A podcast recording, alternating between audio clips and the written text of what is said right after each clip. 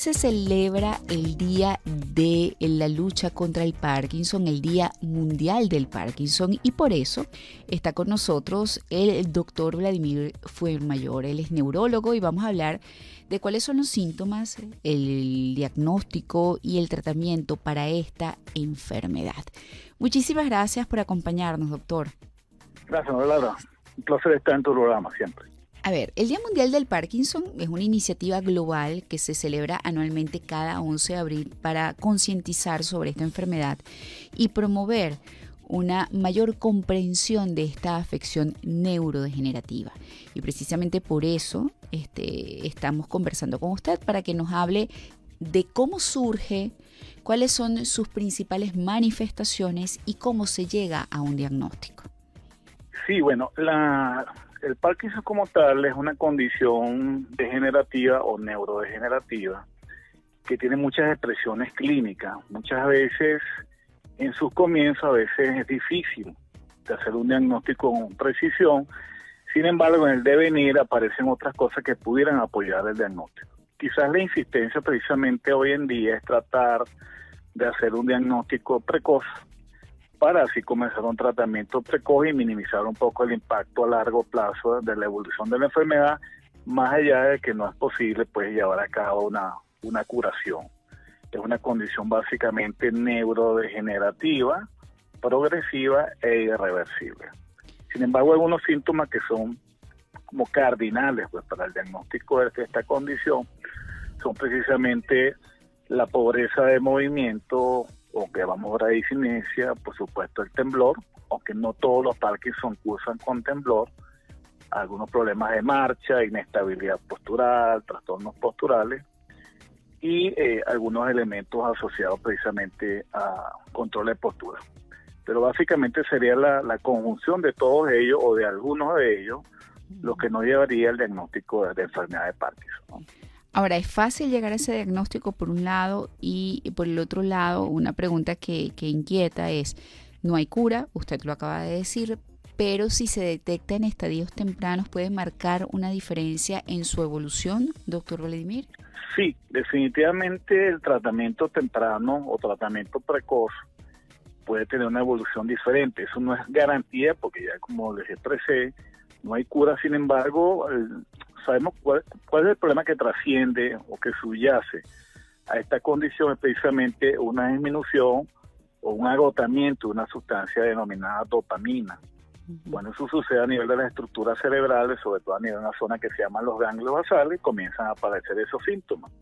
Y a veces el síntoma inicial no es un temblor, como la gente tiene generalmente frecuente pensado de que todo Parkinson debuta con un temblor. A veces al revés, a veces una pobreza de movimiento, una falta de movimiento, una gran inestabilidad que es confundida con otros problemas, problemas de vértigo, inestabilidad, mareos, etcétera, trastornos de marcha.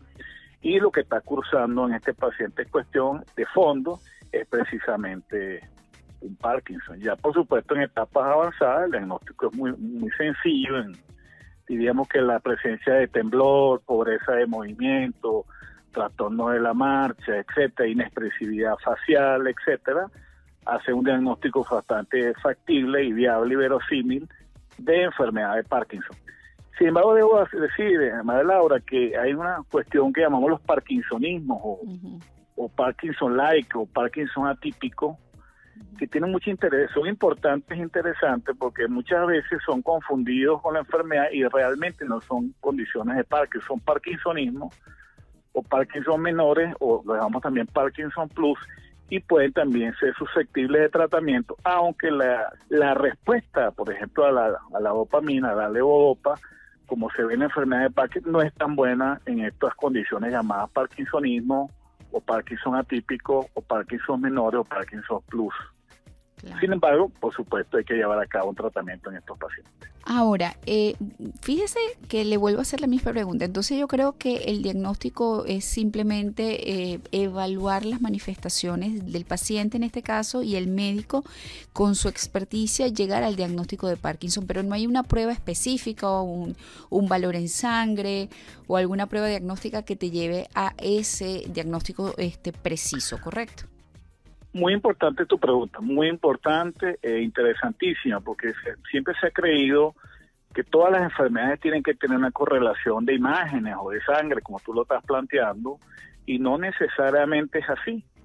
En algún momento se, se hacía un gen, o se hace todavía en algunos sitios, un gen que se denomina en sangre, un gen que se llama parquina, y se decía que la gente que tenía ese gen podía tener Parkinson, pero eso no necesariamente es así. El hecho de que yo tenga la genética no quiere decir que se vaya a dar la enfermedad, se requiere una conjunción de factores para que yo tenga la predisposición genética y a la larga desarrolle la enfermedad. En imágenes igual, no hay una imagen patognomónica de Parkinson, en resonancia magnética o en tomografía o cualquier imagen del sistema nervioso central, no existe una imagen patognomónica de Parkinson. Por supuesto existen algunos hallazgos que pudieran sugerir una palidez, por ejemplo, en una zona que se llama la sustancia negra en el cerebro. Esa palidez pudiera sugerir que estamos ante la presencia de un Parkinson, una condición relacionada, pero definitivamente una imagen o un estudio electrofisiológico, un electroencefalograma, etcétera, no hay nada patológico. Sí hay algunos estudios que son funcionales. Aquí en Venezuela en una época hacíamos una cosa que se llama el SPET, que es la tomografía simple de emisión de fotones, y nos ayudaba un poco. Y hoy en día el PET cerebral pudiera aproximarse bastante al diagnóstico de este tipo de condiciones, sin embargo, insisto y repito, no existe una condición, un hallazgo patognomónico que se diga, esta es una enfermedad de Parkinson per se y es así. Pues. Claro, entonces siempre este, juega un rol importante, como lo dije, la experticia del especialista. Definitivamente, aquí prevalece la clínica, la evolución del paciente, sus signos y sus síntomas, y todo eso, mm, por supuesto, con una historia clínica selectiva, dirigida, orientada, bien hecha.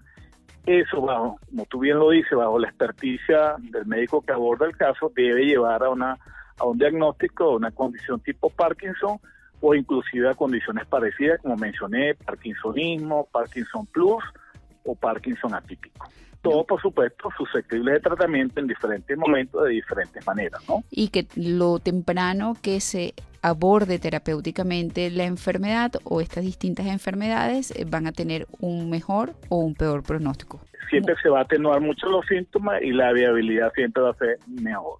Bueno, muchísimas gracias al doctor Vladimir Fuenmayor, neurólogo. Eh, hoy que se celebra el Día Mundial del Parkinson, hablamos de esta condición para contribuir en eso que se pretende, que es eh, concientizar sobre la enfermedad eh, del Parkinson y promover una mayor comprensión de esta afección neurodegenerativa.